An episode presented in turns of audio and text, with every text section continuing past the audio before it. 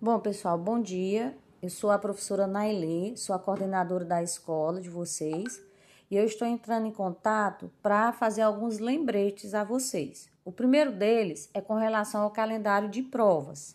Nossas provas começam na segunda-feira com linguagens. Professor, e qual é ou quais são as disciplinas que incluem linguagem? Vamos lá. Língua portuguesa, educação física, arte nas turmas que tem arte, inglês, espanhol e redação. Isso na segunda. Na terça-feira, dia 4, nós teremos ciências da natureza e matemática, que inclui as disciplinas de biologia, física, química e matemática. No dia 5, que é quarta-feira, nós teremos as avaliações de ciências humanas, que inclui história, geografia, filosofia e sociologia.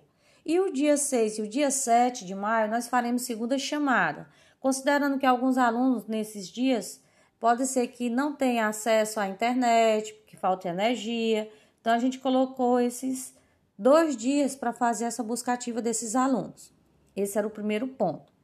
O segundo ponto, o segundo lembrete, pessoal, é com relação à entrega das atividades certo? Nós tivemos aí o primeiro período, onde os professores encaminharam atividades nos grupos, junto com os conteúdos, né, das disciplinas, e a frequência e a nota está ligada à entrega dessas atividades, certo? Então, ficarão sem nota ou com nota baixa os alunos que não fizeram atividade.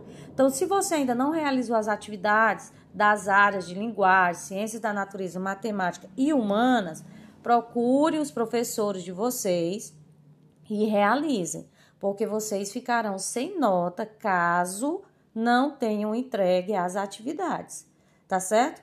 Outra coisa importante: os alunos que participaram das avaliações diagnósticas, que realizaram as provas, que ainda estão acontecendo, né? Os professores ainda estão fazendo busca ativa daqueles que ainda não fizeram. Os alunos que fizerem as avaliações diagnósticas ganharão um ponto na média de todas as disciplinas, tá certo?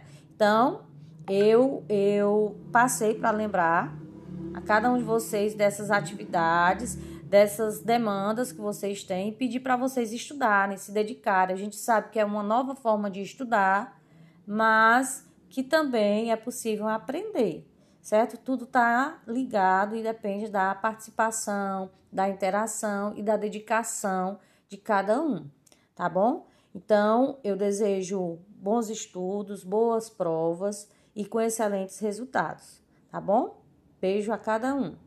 Fiquem em casa, se cuidem, tá bom? Tchau.